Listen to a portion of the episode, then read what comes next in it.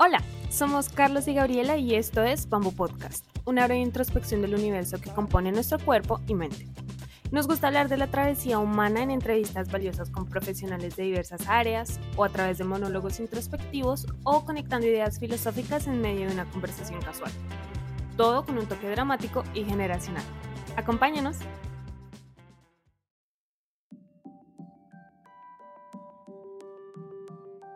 Yo creo que es muy importante y, y, dado un poco con lo que mencionábamos hace un rato, y es una palabrita clave que me parece que vale la pena resaltar que se llama introspección. La introspección es la capacidad que tenemos los seres humanos de mirarnos a nosotros mismos, ¿no? De empezar a cuestionarnos, de preguntarnos, ¿no? De evaluarnos. Pero cuando decimos evaluarnos, yo creo que tal vez vale la pena resaltar lo que es hace un rato, ¿no? Quitar ese juicio de valor soy bueno, soy malo, no. Se trata más bien como de, de reflexionemos sobre nuestros actos, ¿no? ¿Qué tan, qué, tan sanos, qué tan poco sanos son, cómo me estoy moviendo. Y en la medida en que empecemos a alimentar esa capacidad de introspección, de podernos mirar a nosotros mismos, pues vamos a poder encontrar el camino que nos puede llevar a solucionar muchas dificultades, como por ejemplo la introspección. Hola a todos, bienvenidos al segundo episodio de esta nueva temporada. Como les contamos previamente, la temática que abordaremos será cómo encontrar sentido a lo que hacemos a diario. En el episodio anterior abordamos, eh, bueno, más bien empezamos a revisar algunos matices del tema junto a Mapola, quien nos compartió valiosas ideas sobre la búsqueda de sentido desde el psicoanálisis. Para seguir ampliando la perspectiva, invitamos a Juan Pablo Rosas, quien es médico y psiquiatra de formación desde Cali, Colombia. Juan Pablo, bienvenido, ¿cómo estás? Y gracias por estar con nosotros al día de hoy. Carlos, muchas gracias. Eh, buenos días para todos y pues complacido de eh, acompañarlos hoy en este tema tan interesante. Y bueno, les cuento gracias a ti, Juan Pablo. Les cuento que él es médico de la Universidad Libre de Cali, Colombia, es psiquiatra por la Universidad El Bosque y además hace parte del Instituto Colombiano del Sistema Nervioso y de la Clínica Montserrat en Bogotá. Además de esto, es psicoterapeuta de adultos con formación psicodinámica y cuenta con más de 15 años de experiencia. Y bueno, entrando en materia, entrando en el, en el episodio, eh, me gustaría preguntarte que, cómo definirías el acto consciente o involuntario de buscar sentido, de buscar propósito en la vida. Esta es una pregunta, Carlos, que se la ha venido haciendo la humanidad desde los albores. Si nosotros eh, vamos a, los textos de historia, vemos cómo desde los antiguos egiptos, egipcios perdón, empezaban a, preguntarse por eh, el alma, ¿no? que es quizá lo que más se asocia a esto de encontrarle sentido a la existencia. Y entonces tenían dentro de sus prácticas pues una serie de rituales, una vez eh, fallecían ¿no? sus, sus familias, sus conocidos, y con todo este tema de, de la momificación y la extracción de órganos, etcétera, y cómo a lo largo de, de, esa historia antigua incluso aparecen entonces los eh, griegos con todas sus eh, teorías y la filosofía como tal la entendemos, y luego los primeros médicos con Hipócrates, por ejemplo, que están sonado como el padre de la, de la medicina. Entonces, con esto con lo que quiero decir es que no es una pregunta nueva, no es reciente, no es de, desde el siglo XX por acá, no, esto es algo que nos viene cuestionando desde hace muchos, muchos siglos. Entonces, mm, conscientemente podríamos decirlo, sí, esto nos, lleva a estudiar a estos filósofos antiguos, por ejemplo, que son los que más, digamos, han, han trabajado sobre el tema, pero de manera involuntaria podríamos decir que sí, todos estamos siempre de una u otra manera dándole o encontrando ¿no? cuál es nuestro rol, cuál es nuestro papel pues en la tierra, en la, existencia. De pronto hay momentos en que mm, andamos por la vida casi como autómatas, pero hay una situación de estrés, ¿no? Que puede llevarnos a cuestionar pues, cuál es nuestro, nuestro sentido, ¿no? ¿A dónde vamos? ¿De dónde venimos? Muchos otros, y aquí pues sí empezamos a hablar del tema ya a nivel personal, eh, a través de, de, nuestros estudios, ¿no? De pregrado, de posgrado, pues como que lo hacemos más consciente y de manera más fácil esas preguntas. Eh, recuerdo un profesor que, que nos decía en el posgrado que para ser psiquiatra, pues algo, algo teníamos que, vernos en nosotros, ¿no? De, tiempo atrás. Cualquiera no se hace psiquiatra, ¿no? Como que empezamos a vernos a nosotros y a la vida en general de una manera diferente, distinta a como la ve el resto de la humanidad. Recuerdo que nos lo decía mucho durante seminarios, me quedó eh, la idea, y, sí, es cierto, yo aún lo sigo pensando y es, es, me parece que es verídico, aplica, por lo menos en mi caso personal, que para ser psiquiatra, pues como que empezamos a ver la vida de una manera un poco diferente. Y tiene mucho que ver precisamente con esto de la búsqueda del sentido, ¿no? De, de, lo que hacemos y de lo que somos, porque creo que es importante hablar de esos dos aspectos. Ok, y retomando lo que mencionas al principio de la, de la época clásica, de la época antigua, sí, como, como bien acabas de decir, es algo que nos hemos cuestionado desde que tenemos eh, conciencia y, y, que sin importar el momento, pues eso siempre va a estar presente. O sea, dónde estamos, para dónde vamos, qué queremos hacer y que gran parte de esa búsqueda responde a nuestro oficio como profesional y sobre todo hoy en día, ¿no? O sea, tal vez en la época antigua era de otra manera a través de los astros, a través de la naturaleza, eh, y a través del oficio también, pero pues en ese momento tal vez había una conexión más fuerte con, con, con un alma, una mente o algo, o algo superior tal vez, pero me gusta esto que, que, mencionas sobre tu profesor, porque si hoy en día tal vez esta búsqueda de sentido de propósito eh, a diario pues es a través de nuestro, de, nuestro trabajo, o sea, de nuestra, de nuestra vocación inclusive. Em, y, bueno, siguiendo esa, esa, línea que nos contabas de, de, la, del maestro y de la experiencia en el, en el posgrado y, y, otras más que, que, has tenido en tu formación académica, ¿nos podrías compartir cuál fue tu momento de inspiración, ese que marcó como un antes y un después y el que te llevó a encontrar sentido a ti en lo que haces a, diario, sobre todo desde esa perspectiva profesional? ¿Puede, haber, puede ser como un momento de adversidad o, algo así de revelación? Sí, Carlos, aquí tal vez me, me voy a ir un poco más atrás en, en, en mi historia personal desde cuando empecé en la Facultad de Medicina. Creo que vale la pena pues, aclarar que los psiquiatras somos médicos de formación, pues por lo tanto estudiamos los cinco o seis años de la carrera del pregrado. Entonces, generalmente uno empieza muy joven, el pregrado. Estoy hablando de 17, 18 años, que es creo que lo que nos pasa a la mayoría de seres humanos, ¿no? Que nos metemos a la universidad y no sabemos con qué nos vamos a encontrar, estamos muy, muy chicos aún. Y entonces empezamos a ver una serie de materias, en el caso particular de medicina, en donde le llamamos las básicas, que son eh, materias de mucha teoría, ¿no? Casi que durante dos años. Y entonces son materias bastante exigentes en el sentido de que toca leer mucho, toca estudiar bastante. Las prácticas, por ejemplo, en el anfiteatro, que esto llama mucho la atención a las personas, ¿no? Uy, cuando van a disecar cadáveres, por ejemplo. Entonces, en la medida en que empezamos, empecé el estudio de, medicina, pues yo vi que hubo periodos en donde me cuestionaba, ¿no? Si realmente era la carrera para mí. Hubo casi como dos momentos, podríamos decir, de quiebre, ¿no? En donde reflexioné y dije, sí estoy en el lugar adecuado. Y uno de ellos fue eh, empezando segundo año de medicina, ¿no? Cuando de pronto estaba tan saturado de toda esa teoría y como que aún no veía la práctica, ¿no? Eh, me cuestionaba como tal los conocimientos, ¿no? Que tiene que ver mucho con la inseguridad que creo que muchas personas albergan en esos primeros años de, estudio sobre todo. Pero en la medida en que iba avanzando, me, iba, estaba yendo bien en la carrera, empecé a encontrarle pues el gusto o más bien a redescubrir el gusto, porque ya era algo que traía desde muy tempranamente Posteriormente empiezan las prácticas, ¿no? Que ya es la parte, digamos, más eh, chévere, estimulante de la medicina, ¿no? Cuando empezamos a ver pacientes, vamos a las clínicas, a los hospitales, ¿no? Y aprendemos gracias a los pacientes que pues, nos colaboran y de cierta manera también colaboramos con los profesores, ¿no? En ese momento, en la atención. Y ahí vuelve a haber otro punto de quiebre. ¿Será que sí soy bueno para esto? ¿Será que estoy haciendo bien las cosas? ¿Será que voy a ser buen médico?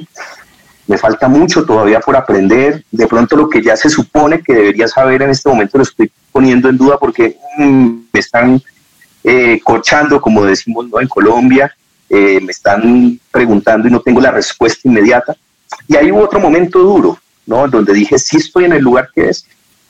Esto duró casi un semestre, de hecho, y, y bueno, volvió de nuevo aquella motivación, no pensé en los años que ya había invertido en el conocimiento. Pues claro, ahí estaba. Obviamente medicina es una carrera tan amplia que pretender saberlo todo, tres años en ese momento de, estudio era muy complicado.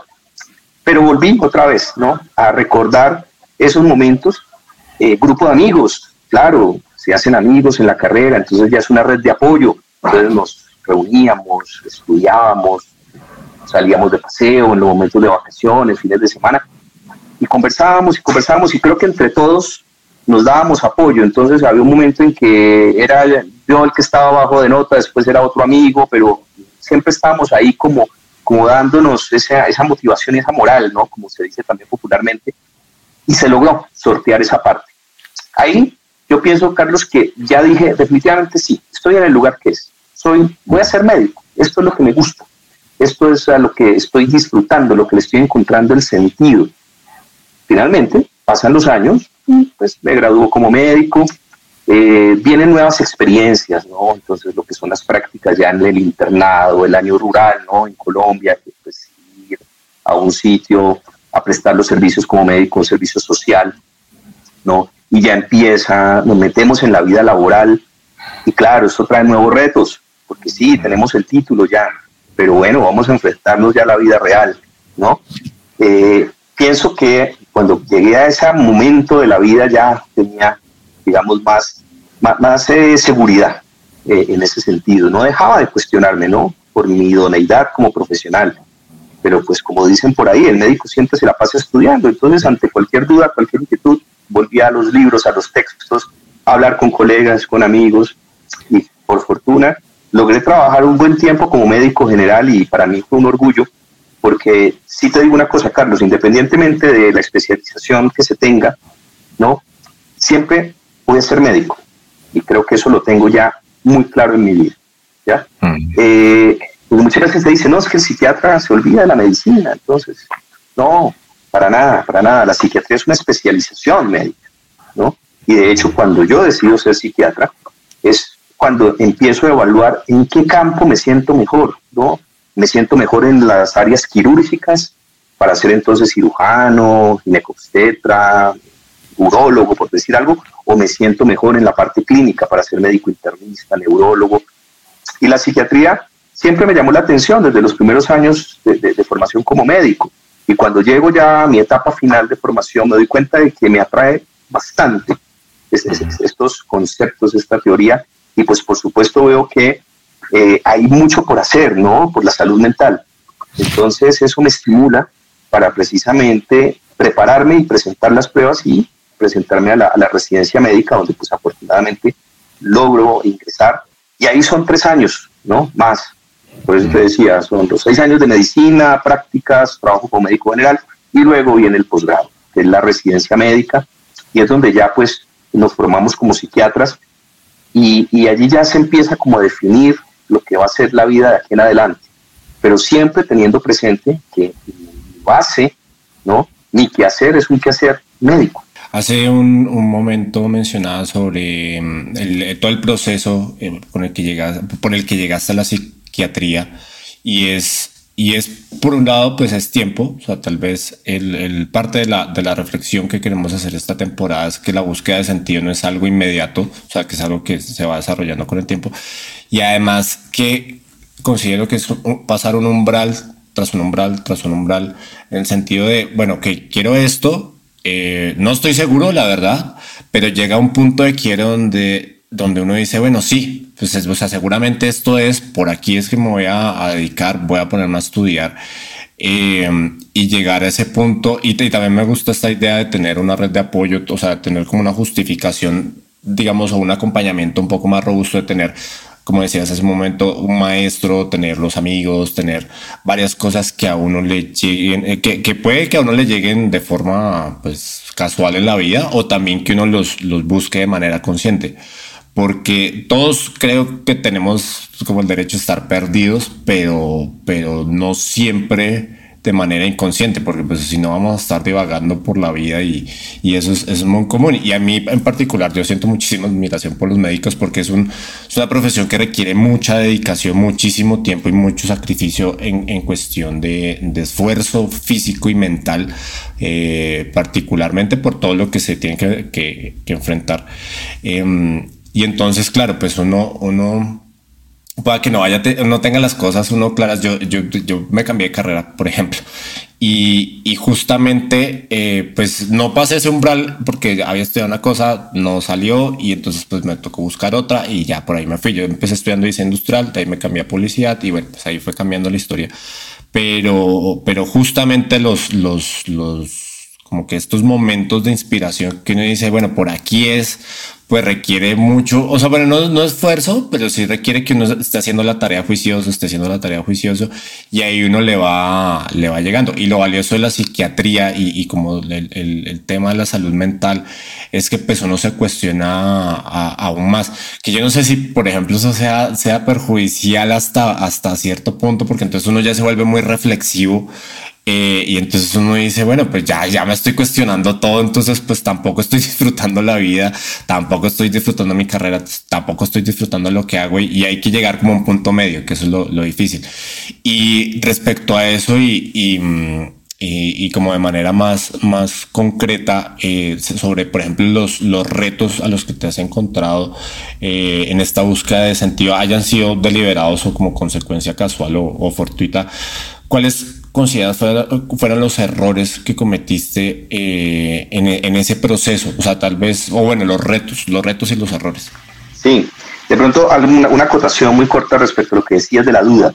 Está bien dudar, vale, vale dudar, pero tenemos que tener en cuenta que podemos caer en lo que se conoce como duda obsesiva, que es aquella que nos invita a, cavilar, a rumiar, pero nos frena en la acción, no nos permite avanzar.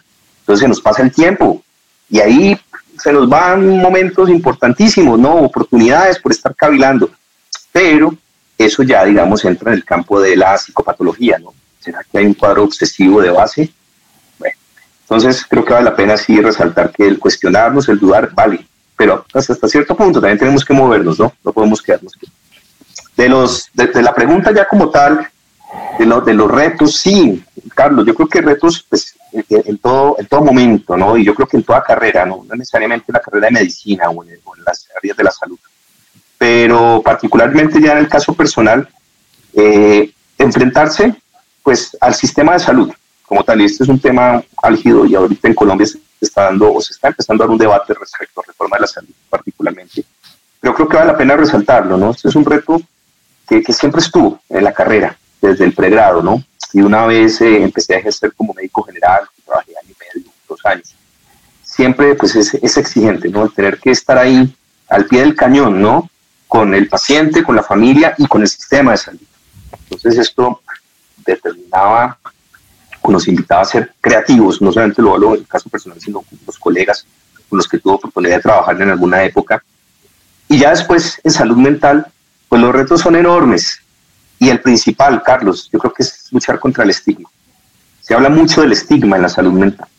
Y el estigma en la salud mental no solamente hace referencia a los pacientes, también hay un estigma a los profesionales de la salud mental. Es decir, los psiquiatras, psicólogos, terapeutas ocupacionales, profesionales de la salud que trabajamos en esta área tan importante de la salud, muchas veces nos vemos también eh, sometidos a este tipo de, de fenómeno que pues en lugar de, pues en lugar no, sabemos que es negativo siempre el estigma, ¿no? Que aleja a las personas de este aspecto tan importante de su salud. Yo creo que ese ha sido un gran reto, Carlos, el poder trabajar contra el estigma en la salud mental. Y esta es una lucha que se da día a día. Por eso creo que este espacio, ¿no? espacios como este en general y ahora a través de las redes sociales, pues nos permiten llegarle más a la población y decirle a las personas, mire, así como usted en un momento dado va donde su médico internista, su ginecólogo, en el caso de las mujeres, y se hace su chequeo anual, porque se preocupa por su salud física, pues hombre, también pregúntese un poquito por su salud mental, cómo están sus emociones, cómo están sus relaciones interpersonales, ¿no? Y esto también hace parte del cuidado, ¿no? Entonces, como empezar un poco a derrumbar mitos alrededor de la salud mental, alrededor de la psicología, de la psiquiatría, ¿no? Específicamente. Sí, y, agregaría que el tema de, sí, el tema de regulación gubernamental y, y como política pública, la salud mental está muy pues es muy incipiente, no sé si en Latinoamérica. Es, es, algo que hasta ahorita se está empezando a explorar y hablando de forma más, más abierta, pero definitivamente sí es una tarea pendiente porque creo que vivimos en, sociedades que, que, no son conscientes de, sus, de que están mal eh, y, no, y, no, lo digo mal en el sentido de, del valor de malo o bueno, sino que tal vez no son reflexivas acerca de sus propias, eh, digamos, debilidades. Y eso, eso puede ser problemático porque pues genera conflictos pues que se van complejizando con, con el tiempo. Y, y, además yo personalmente considero que, que la, la, idea o más bien el entendimiento de conocer uno sus propios demonios y sus propios problemas internos es una, es, una muy buena fortuna, es una gran bendición.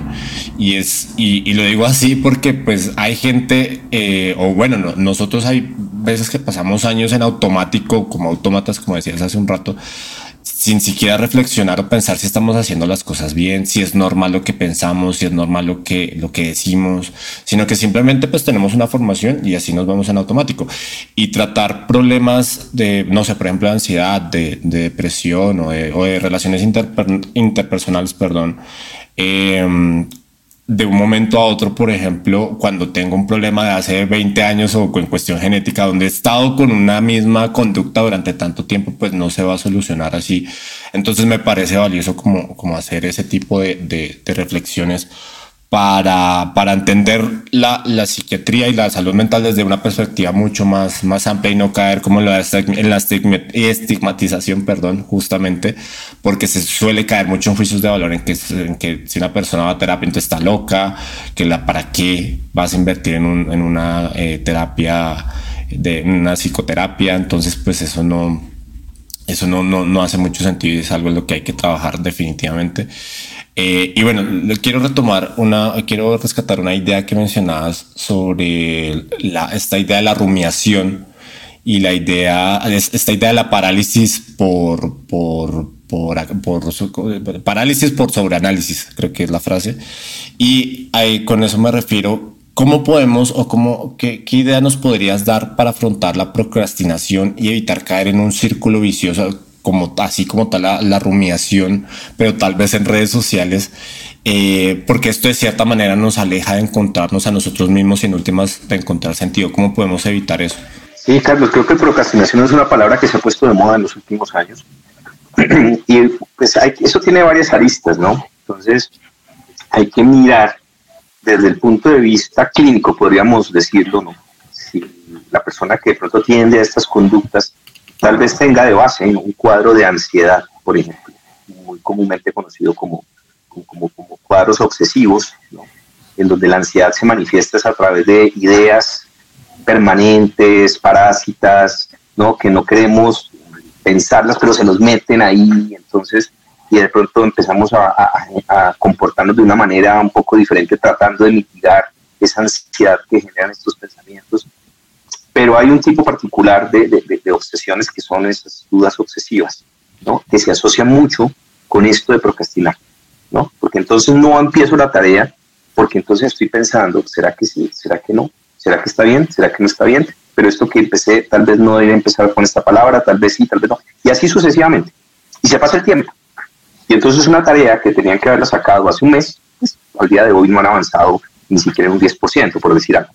Entonces, muchas veces obedece a cuadros de este orden, ¿no es cierto? Por otro lado, puede haber mucho miedo al enfrentar una tarea o tareas. Y entonces una forma de protegernos, de cuidarnos es, pues evitémoslo, ¿no? Entonces que hay que hacerlo, pero es que esto me da como miedo, me da como temor, entonces evitémoslo, posterguémoslo, posterguémoslo, ¿no? Entonces a ver si mágicamente esto va a desaparecer o mágicamente se hace, ¿no? Y finalmente pues eso no, no va a ocurrir. Entonces, explorar también, ¿no? ¿Qué hay detrás de ahí? ¿Hay miedo? Y otro fenómeno, Carlos, que me parece que es importante es el mal uso de las redes sociales. Mucha gente, y te lo digo desde la experiencia clínica eh, personal, mucha gente me dice, mire, es que la verdad me tocó salirme de Instagram, salirme de Facebook, salirme de Twitter, salirme de todo esto porque me estaba consumiendo. Tenía que sentarme a trabajar en esto, pero me ponía a ver videos, me ponía a ver TikTok, me ponía a ver lo que sea. Y terminaba cuatro horas la mañana entera y no, no ¿no? Entonces me parece que la, la sobreestimulación que hoy tenemos, ¿no? Frente, como te digo, al mal uso de las redes, el mal uso de la tecnología, también nos facilita caer en ese tipo de comportamientos, de conductas, ¿no? Entonces es un poco más como de autodisciplina. ¿Cuánto tiempo le voy a dedicar a esta aplicación en particular? ¿No? ¿En qué momento voy a revisar las redes sociales? Mm, ¿Voy a ponerle límites? ¿No? Porque pues aquí nos metemos en otro campo, ¿no? Y es también, por ejemplo, muchos trastornos del sueño por eso. La gente deja al final del día revisar redes sociales y terminan trasnochándose y el estímulo lumínico algo que afecta el dormir, por ejemplo. Pero bueno, ese es otro tema. Entonces, Carlos, creo que eso es un fenómeno que tiene muchos, muchas perspectivas. Yo creo que es muy importante y, y, lado un poco con lo que mencionábamos hace un rato, y es una palabrita clave que me parece que vale la pena resaltar, que se llama introspección. La introspección es la capacidad que tenemos los seres humanos de mirarnos a nosotros mismos, ¿no? De empezar a cuestionarnos, de preguntarnos, ¿no? De evaluarnos. Pero cuando decimos evaluarnos, yo creo que tal vez vale la pena resaltar lo que es hace un rato, ¿no? Quitar ese juicio de valor. Soy bueno, soy malo, no. Se trata más bien como de, de reflexionemos sobre nuestros actos, ¿no? ¿Qué tan, qué tan sanos, qué tan poco sanos son, cómo me estoy moviendo, y en la medida en que empecemos a alimentar esa capacidad de introspección, de podernos mirar a nosotros mismos, pues vamos a poder encontrar el camino que nos puede llevar a solucionar muchas dificultades, como por ejemplo la introspección. Y entonces en un momento dado esto nos puede invitar a pensar, oiga, ¿por qué no inicio un proceso de psicoterapia? la psicoterapia precisamente busca eso, ampliar esa vía de la introspección para poder analizar contenidos ¿no? que están inconscientes, ¿no? todo ser humano tenemos, por supuesto, y en la medida en que podamos entenderlos, podamos analizarlos, podamos trabajarlos, podamos elaborar, por ejemplo, y luego si empiezas por cambiar a modificar el estilo de vida, pues muy seguramente nos va a llevar a, precisamente tener calidad de vida. Entonces creo que esa palabrita introspección es clave, es fundamental. Ojalá pudiéramos todos los días sacar un tiempito para, para, preguntarnos, ¿no? ¿Cómo estamos? ¿Cómo nos fue hoy? ¿Qué, ¿En qué fallamos? ¿Qué sentimos que de pronto hay que mejorar, cambiar? Y bueno, si tenemos la posibilidad de hacer una psicoterapia bien jalada, bien hecha, pues qué bueno, qué importante hacerlo. Y verlo como una inversión, no verlo como un gasto. ¿no? Porque también popularmente mucha gente me dice, incluso tengo amigos que dicen, no, pero ¿para qué pagar una psicoterapia? Me voy más bien a, en un crucero. Sí, rico, vayas al crucero, está bien, válido, bien, usted verá en qué, en qué invierte, ¿no? O en qué gasta. Pero, ojo, una psicoterapia es una inversión. Una inversión que usted hace es en sí mismo, ¿no? Una inversión que usted hace en su salud. Y no solamente en usted, finalmente eso termina teniendo repercusiones en su círculo social, en su familia, con su pareja, con sus amigos. Bueno. Sí, sí, totalmente. Y, mm, y, retomando lo que, lo que, o sea, a veces las cosas no son buenas y malas, quiero, quiero resaltar esa idea, porque a veces nos vamos muy por la, por la fácil, entre comillas, en, decir, bueno, pues simplemente esto puede ser malo, lo ignoro, esto puede ser bueno, me llama la atención. Y en esa especie de dicotomía, pues no se logra absolutamente nada. Y en particular en la salud mental, pues hay muchas creencias que están como en la categoría de malo. Entonces, pues si es malo, no me interesa y no me, no, no pues no, simplemente, simplemente no.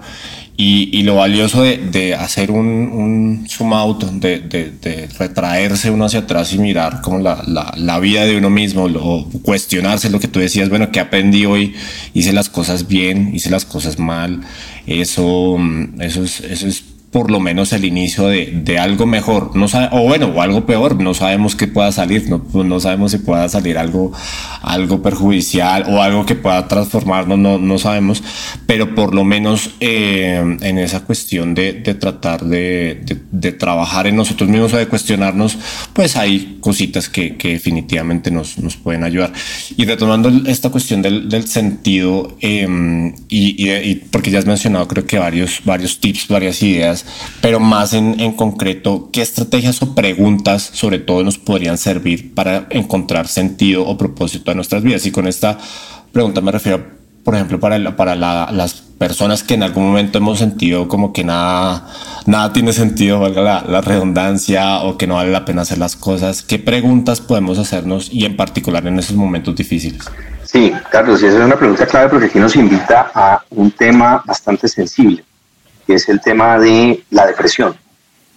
Entonces, desde el punto de vista clínico, tenemos que estar muy pendientes de cómo está nuestro ánimo, ¿no? ¿Será que le estoy perdiendo el gusto no solamente a mi trabajo, sino también a las relaciones interpersonales, a la familia, al deporte? Entonces prefiero quedarme más bien aislado en mi casa, que pereza levantarme de la cama, eh, me la paso más bien durmiendo, no me arreglo, dejo de ir a la clase, dejo de ir al trabajo, ¿no? Entonces ya no le encuentro sentido a lo que estoy haciendo, a mi vida en general. Ojo, ojo, porque pueden ser síntomas de un cuadro depresivo, que es una condición médica que amerita un tratamiento integral. ¿ya? Entonces creo que eso es lo importante. Lo primero es preguntarse cómo estoy yo viendo mi vida. ¿La estoy viendo con desesperanza? Y esa desesperanza y desilusión está empezando a generar ideas de muerte. Ojo, ojo, porque ella se este, nos prendió una alarma, ¿no? Como dicen por ahí, una bandera roja. Rápidamente consultemos, busquemos al médico, busquemos psicólogo, psiquiatra. Bien, listo. Por otro lado, pueda que no hayan casos tan dramáticos, pero sí hay momentos en la vida en que podemos preguntarnos, ¿no? Hace, hace poco, aquí te cuento también una, una experiencia personal. El año pasado, al final del año pasado, en el Congreso Nacional de Psiquiatría, tuve la oportunidad de conversar con un colega muy interesante, un profesor de hecho, quien dictó una charla sobre el estoicismo en, en psiquiatría y en terapia. Y me llamó mucho la atención y de hecho después conversé con él y le dije, oiga, profe, ¿por qué no me recomienda un texto sobre estoicismo? Porque esto me, llama la atención. Recordemos, ¿no? Que el estoicismo pues viene, eh, hace referencia a aquella escuela filosófica, ¿no? De los estoicos, ¿no? Una escuela que, que apareció posterior a, digamos, a, Sócrates, ¿no? Entonces, eh, tiene varios representantes y, y, bueno. Entonces, estos, estos personajes, estos estoicos, tenían una filosofía de vida muy, muy interesante. Y, siempre me había llamado la atención, pero cuando vi esta charla y tuve la oportunidad de conversar con este profe y me dice, sí, mire, hay varios textos, búsquese por YouTube, estoicismo, y, busquemos un video, le voy a decir cuál es el video, y, mire este autor, y, de hecho me empezó a, interesar, y a finales del año pasado tuve la oportunidad de leer un libro muy pequeño, muy corto, muy interesante sobre el estoicismo, precisamente. Y creo que se relaciona con lo que estabas preguntando, con el sentido de la vida. Los estoicos particularmente se preguntaban por eso, ¿no? Como decíamos hace un rato, ¿no? Desde la antigua Grecia, diferentes escuelas llegaban a sus conclusiones. Los estoicos llegaban a otra conclusión, ¿no? Vale la pena resaltar que los estoicos no es como la gente popularmente cree, que es simplemente agachar la cabeza y resignarse. No, no, no, no, no, no, eso no es el estoicismo, para nada, para nada. De hecho, el autor del libro que revisé decía, ¿cómo va a ser Marco Aurelio, ¿no? El emperador filósofo, ¿no? Un emperador de Roma, ¿no? ¿Cómo iba a pensar de esa manera? No, por eso, eso se desvirtúa. No, no, no, el estoicismo es diferente. Es un poco traernos a la realidad, ¿no? A centrarnos y pensar qué cosas dependen de mí, qué cosas no dependen de mí, en la vida, por ejemplo, ¿no? Y a partir de ahí, entonces empezar a moverme. ¿Cuál es el sentido del ser humano? El ser humano es un ser sociable, ser social, más bien, sería la palabra. ¿ya? Entonces, como ser social tenemos responsabilidades, hay una responsabilidad ética con nosotros mismos, con la sociedad. ¿ya? En la medida en que nosotros actuemos de buena forma con nosotros mismos, se va a ver reflejado en la sociedad. Si todos actuáramos de esa manera, viviríamos mucho mejor como sociedad. ¿No es cierto? Son algunos tips, digamos, que salen de esta, de, esta antigua filosofía que me parece que hoy en día es bastante interesante y nos ayuda pues a, a, a, reencontrar el sentido. Creo que vale mucho la pena, de pronto, si tienen la oportunidad de revisar algo acerca del estoicismo. Eh, no sé si vale de pronto la pena hablar del autor. Eh, Carlos es Massimo Pigliucci. Eh, tiene un libro que se llama Cómo ser estoico, entre otros. Es, digamos, un libro muy pequeño, muy fácil de, leer, muy rico de leer, tiene muchas anécdotas. Entonces creo que vale la pena revisar algo al, al respecto. Eso por un lado, Carlos. Y por otro lado, hace poco me encontré con una imagen y hablaba acerca del Ikigai. ¿no? que es una palabra japonesa. Y entonces me llamó mucho la atención porque es un concepto de Oriente en donde dice, mire, usted como ser humano puede encontrar el sentido a la vida a través de varias áreas que se van a intersectar, ¿no? La manera de conjuntos, esta teoría de conjuntos que nos enseñaban en el colegio, ¿no? Conjunto A, conjunto B, conjunto C, y cómo entonces empezaban a unirse y entonces en esa intersección aparecía otro, otro fenómeno. Y entonces el Ikigai toma varios elementos de la vida, ¿no? para qué soy bueno, qué me gusta, qué necesita el mundo y cómo entonces juegan todas estas dinámicas hasta que podamos encontrar cuál es nuestro rol, cuál es nuestra labor, ¿no? Nuestra función, si queremos ponerlo en esos términos, ¿no? Entonces, eso es algo que estoy recién revisando, estoy leyendo al respecto porque me llamó muchísimo la atención, entonces lo que tengo por decirte al respecto es muy poco, pero creo que también vale la pena invitar a las, a, las personas a que de pronto empiecen a revisar ese, ese tema que, creo que tienen mucho por enseñar, ¿no? Los, los orientales, particularmente los japoneses, nos tienen mucho que enseñar en ese sentido. De hecho, yo he estado leyendo a ese autor que mencionas. Él tiene un libro que se llama Mi cuaderno estoico y es justamente una serie de, de ejercicios semanales para un año, justamente para encontrar respuestas a diferentes áreas y cosas de, de la vida. Y, y, empieza justamente con, con la idea de qué está bajo mi control y qué no y si está bajo mi control, pues puedo ser responsable de eso y no va a generar frustración porque simplemente yo lo puedo hacer y lo puedo, digamos, controlar, entre comillas. Pero ¿para qué molestarme por algo que no está bajo mi control y porque quiero que eso salga como yo quiero? Pues no tiene ningún sentido porque otra vez no está bajo mi control. Y um, justamente en la temporada anterior hicimos un, episodio, un episodio, perdón, sobre estoicismo y, y, es una, curiosamente es una filosofía que parece escrita ayer porque funciona hace dos mil años como funciona ahora. Y, um, y um, sí, definitivamente es una gran recomendación. Todos deberíamos pasar por, por, el, por el Seneca, por Marco Aurelio, por, por algún estoico, por Epicteto en, en algún momento, por lo menos para inspirarnos y, pasar un buen rato leyendo algo y ya si uno hace una introspección pues qué chévere pero por lo menos para, para encontrar inspiración en, ese conocimiento universal porque eso puede ser de hace dos mil años de otra cultura pero sigue aplicando en cualquier parte del, mundo. Me gustaría retomar esta, esta idea de, de, la búsqueda de, propósito como en su esencia respecto a lo que mencionabas al, al principio de la primera pregunta. Es y, bueno, en, un contexto actual, ¿consideras que esta búsqueda eh, o esta, esta intención de buscar sentido, propósito a la vida se ha perdido? O sea, o el hecho de cuestionarnos a nosotros mismos. Pues es una pregunta, una pregunta que yo creo que, que, va más allá de la psiquiatría, Carlos. Yo creo que valdría la pena hacer un debate incluso con filósofos, con sociólogos, antropólogos, porque tiene mucho que ver con el momento cultural, con, con, con esta etapa de la posmodernidad, ¿no? De la posverdad, incluso, en donde entonces todo se cuestiona y se cuestiona a un punto en que ya llegamos o caemos en, la paranoia, ¿no? Conspiranoicas, ¿no? En donde entonces todo se ve con un recelo, todo se ve como desde una perspectiva de la defensiva. Y me parece que eso, en lugar de ayudar, lo que hace es torpedear precisamente eso, esa búsqueda de, lo que estamos haciendo. Entonces creo que es un buen momento para precisamente de lo que estamos viviendo también como sociedad, y me estoy hablando como sociedad globalizada, ¿no? Y, y creo que eso se ha visto por otro lado en algunas personas que tratan de buscar el sentido, por ejemplo, en teorías orientales, en medicinas alternativas, muchas teorías espirituales que incluso hay algunas que ya son cuestionables, ¿no? Porque rayan con temas ya muy místicos, mágicos, bueno, eso ya es otro aspecto. Pero creo que hay gente que aún se sigue cuestionando este punto y de pronto empiezan a buscar por estos lados, pueda que encuentren, pueda que no, ¿ya? en ese orden de ideas, aterrizando ya este tema en lo que me compete, por ejemplo, en salud mental, yo te diría que una buena eh, herramienta para retomar ese camino, ¿no es cierto? Y de pronto encontrar respuestas va a ser, pues, a través de los profesionales de la salud mental. Yo pienso que aquí la, psicología, la psiquiatría tiene mucho, mucho por aportar, ¿ya? Y, es necesario que, que, las personas toquen la puerta sin, sin miedo, sin temor, ¿ya?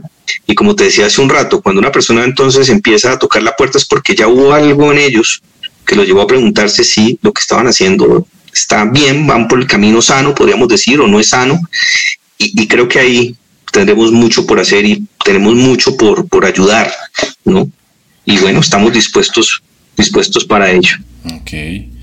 Perfecto. Y para cerrar el episodio me gustaría preguntarte qué impacto quieres dejar con lo que haces a diario desde la psiquiatría, eh, desde tu profesión. Sí, Carlos, como te decía, yo tengo eh, de base la carrera de medicina. Yo me considero médico y como médico mi, mi función es poder atender a personas y ayudarles en lo que yo más pueda ayudarles desde el punto de vista de la salud. Y como especialista en salud mental, donde veo que hay tantas necesidades, en donde hoy en día hay tanto sufrimiento, pienso que puedo ayudarles desde el punto de vista clínico, psicoterapéutico. Y pasó algo que también creo que vale la pena resaltar y es que antes de pandemia, este tema de redes sociales lo tenía muy para uso personal. Pero cuando viene la pandemia y nos encerramos, entonces empezamos a aislarnos y entonces empezamos a ver necesidades no cubiertas en salud y particularmente en salud mental, por consejo de un familiar, eh, una, una cuenta de Instagram. Y la idea de la cuenta de Instagram era una cuenta psicoeducativa, básicamente. ¿no? Empezar a mostrarle a la gente temas sensibles en salud mental ¿no? y la importancia de ello. Y precisamente creo que tiene mucho que ver con lo del programa de hoy. En una adversidad, en un momento difícil como la pandemia, hubo un momento de inspiración y fue ese oiga, utilicemos las redes sociales ya desde el punto de vista profesional y llevemos la salud mental a la gente, a la población en general, o a la persona de a pie en la calle, que no tiene ni idea qué hace un psiquiatra, qué hace un psicólogo. No, muchas personas no saben todavía que los psiquiatras somos médicos, ¿no? Entonces, decirle, mire, no, los psicólogos son especialistas en esta parte de la salud mental, es una carrera como tal, es toda una teoría, es, ¿no? Pero la psiquiatría entonces es una rama de la medicina y trabajamos de esta forma, de esta manera. Y entonces a partir de ese momento, ya hace ya pues casi tres años, de que empezó la pandemia, eh, me he puesto en esa labor de psicoeducación. Entonces creo que en los últimos años ha complementado bastante bien lo que hago en mi ejercicio diario en mi consultorio con mis pacientes. Y es también darles herramientas, darles información acerca de la salud mental, ¿no? Que yo creo que eso es clave, es fundamental. Entonces, eh, me parece que la, pregunta te la podría responder ya concretamente en ese sentido, ¿no? En que cómo la, eh, el aspecto psicoeducativo, que siempre es, parte del ejercicio del psiquiatra, pues ahorita se ha visto ya, digamos, tomando una posición bastante, bastante importante, ¿no? Casi que en un primer lugar, ¿no? Hace parte de prevención y promoción de la salud, ¿no? Entonces, creo que por ese lado eh, va la cosa, Carlos, el tema de la psicoeducación a través de, del buen uso de las redes sociales, por supuesto. Sí, además que uno no sabe en qué momento alguien puede ver el contenido que uno comparte en las redes y, animarse a, hacer algo. O sea, simplemente a decir, bueno, y, y si sí, a lo mejor puedo tener mejor calidad de vida, por ejemplo, o bueno, si a lo mejor puedo tener una mejor relación con mi pareja, con mis papás, y si esto puede ser una puerta y un inicio, pues bienvenido sea. Y justamente, pues esa es la línea que compartimos tanto, tanto desde tu postura como desde el podcast, porque pues creemos, o sea, nosotros justamente encontramos inspiración en recursos como esos y eso pues lo lleva a uno a explorar más, a explorar más, a explorar más. Y ya cuando uno se da cuenta han pasado un par de años y uno ya aprendió cositas y fue simplemente por una publicación, por un por cualquier cosa. Y eso es justamente lo que hace muy valioso y, que compartamos contigo esa, esa visión. Y bueno, pues Juan Pablo, muchísimas gracias. Y a toda nuestra audiencia nos gustaría preguntarles cuál es la idea más importante que se llevan de este episodio. Si consideran que es relevante, pueden compartirla con sus seres queridos y juntos expandir la conversación. Juan Pablo, una última cosita, ¿cómo te pueden encontrar nuestros oyentes? Carlos, gracias. Eh, mira, yo estoy ubicado en la ciudad de Bogotá, Colombia. Eh, me pueden ubicar a través de mi cuenta de Instagram, doctor.rosas. Eh, me pueden encontrar también a través de la página de Doctoralia, Colombia, ¿no? En la parte de psiquiatría, de psiquiatras, eh, me ubican fácilmente. Entonces, con todo gusto, las puertas abiertas. Muchísimas gracias Juan Pablo por tu tiempo y disposición. Y bueno, pues nos vemos en el siguiente episodio para seguir explorando juntos el universo que compone nuestro cuerpo y nuestra mente. Como siempre, les recordamos que pueden escuchar esta y las demás temporadas en Spotify, Apple Podcasts y Google Podcasts.